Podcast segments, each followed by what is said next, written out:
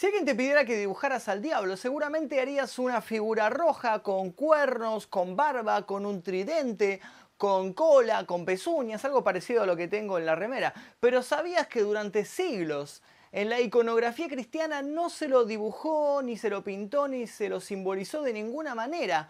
Y cuando por fin se lo hizo, era una figura azul que no tenía ni cuernos, ni cola, ni barba, ni nada de eso. ¿Querés saber de dónde apareció toda esa historia? Bueno, quédate a ver este video. Mi nombre es Magnum Mephisto y hoy te voy a contar la historia real del diablo.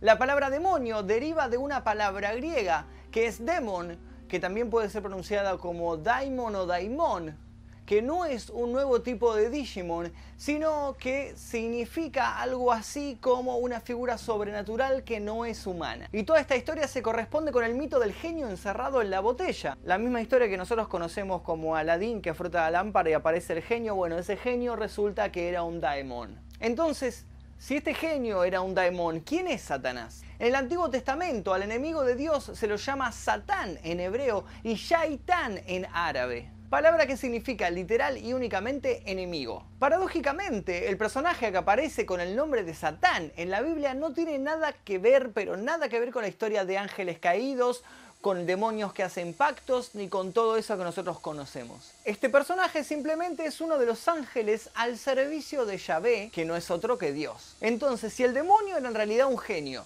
si Satán era un ángel al servicio de Dios, ¿quién es el diablo?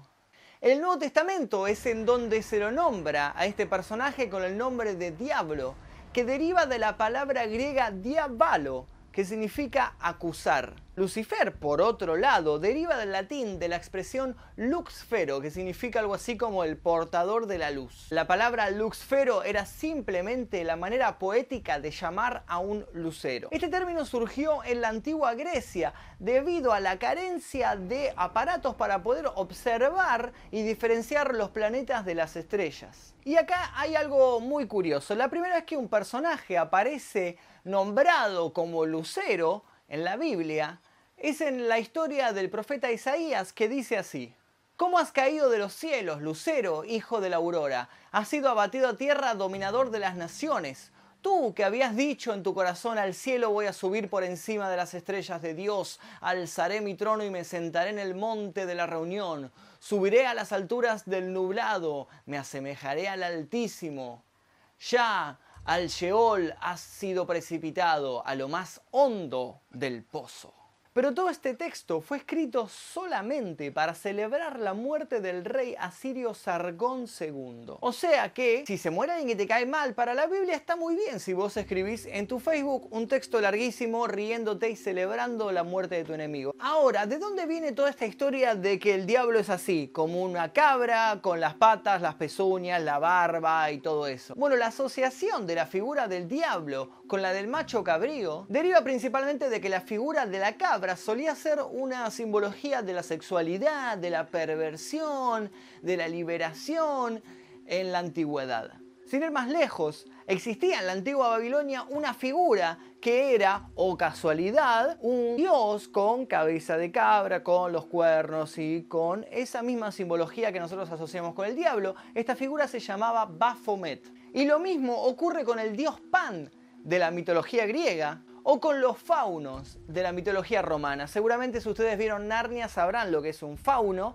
Y o oh casualidad que si uno ve cómo es un fauno, es como muy parecido a lo que nosotros pensamos que es el diablo. Así que, ¿por qué se parece? Bueno, básicamente porque asociaron todo esto, porque cuando el cristianismo empezó a ganar poder y a apropiarse de regiones, empezó a, digamos, enterrar otras creencias o quitarles el valor, intentar hacerlas desaparecer. Entonces, tomaron símbolos de esas creencias para que la gente que las practicaba siguiera creyendo en lo que ya creía, pero las disfrazaron de sus propias creencias, como, ah, sí, el diablo, sí, también tenemos un diablo que es, igual que el que vos creés, eh, viste, el, dios pan de la mitología griega, bueno, es, ese, ese, ese es el diablo. Entonces la gente eh, no le parecía tan drástico el cambio de las creencias de la mitología griega, por ejemplo, o de la mitología romana, con las creencias cristianas que en ese momento estaban floreciendo y estaban recién naciendo y esparciéndose por el mundo.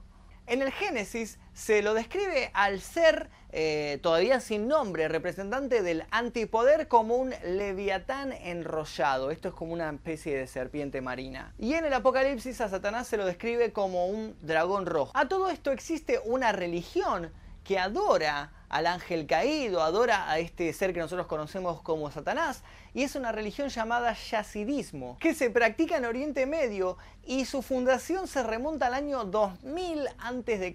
Esta religión adora a un personaje llamado Malak Taus, que es el ángel caído que dirige a todos los ejércitos y lo representan como un pavo real. Por conclusión, podemos decir que el personaje del diablo que nosotros conocemos no es nada más y nada menos que un personaje surgido a partir de un montón de elementos tomados de diferentes religiones eh, anteriores a la religión cristiana que nosotros conocemos. Bueno, en base a eso fueron creando este, este personaje de Satanás. Este personaje fue creado únicamente con la idea de atemorizar a los creyentes para que se portaran bien, con la única manera de tenerlos controlados, porque si se portan mal, si hacen las cosas mal, van al infierno y van a ser atormentados y este tipo los va a pinchar con su tridente eternamente en las llamas del Averno. Si quieren, en otro video también les puedo explicar de dónde deriva el mito del infierno. Bueno, esta es otra historia, no me quiero alargar más. Si les gustó este video, por favor no olviden dejar su like, no olviden suscribirse y dejar también sus ideas si quieres que le cuente de dónde deriva alguna historia, algún mito que ustedes conocen, puede ser de su región, puede ser alguna costumbre, alguna creencia. Voy a estar derribando todos los mitos que ustedes conocen. Mi nombre es Magnus Mephisto. Los invito a seguirme en mis redes sociales. Tengo Facebook, tengo Twitter, en mi Instagram también y pueden escuchar todas mis canciones, incluida Fiesta en el Infierno, en mi cuenta de Spotify que se la voy a dejar aquí debajo. Nosotros nos veremos en el próximo video de La Historia Real.